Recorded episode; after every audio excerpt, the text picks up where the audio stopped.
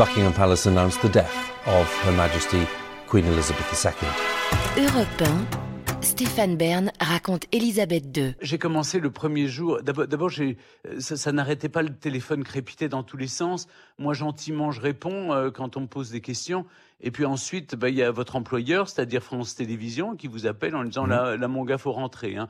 Et donc je rentre dardard et je, je, voilà, donc je, réponds à Laurence Ferrari euh, en direct sur Europe 1, et puis j'arrive ensuite euh, à France Télévisions, je fais C'est à vous euh, par, Skype, et puis quatre heures de direct aux côtés d'Anne-Sophie Lapix. Le lendemain, Laurent Delahousse me propose qu'on aille à Londres pour faire un, un, journal en direct de Buckingham Palace, que j'ai fait, et puis je me prépare maintenant paisiblement, enfin disons en travaillant euh, en retravaillant tout, tout, le protocole les, et, et, en révisant un peu tout euh, pour, pour les funérailles qui vont durer longtemps. Alors humainement, si vous voulez, vous êtes tellement pris, ça m'a replongé 25 ans en arrière, quand tout d'un coup la, la, mort de Diana m'avait projeté, euh, malgré moi, sur le devant de la scène à, à commenter exactement, parce que vous savez, après, beaucoup de gens en parlent et très peu de gens ont connu ces personnages. Mm. Donc, c'est aussi parfois un peu agaçant dans ce que j'entends. Euh, je ne vous dirai pas ce que j'ai entendu comme Anne Reid sur d'autres chaînes, mais, mais c'est vrai, quand vous avez. J'ai eu la chance de rencontrer Diana, j'ai eu la chance de rencontrer la reine Elisabeth plusieurs fois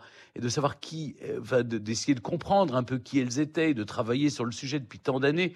Alors, vous, vous essayez d'apporter quelque chose, de, de, de, donner un peu de fond euh, pour que ça ne reste pas dans l'anecdote et le, le côté euh, gossip potin. Mais donc, vous oubliez vos émotions personnelles.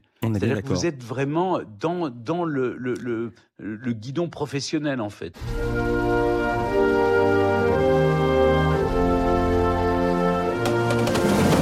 Stéphane Bern raconte Élisabeth II.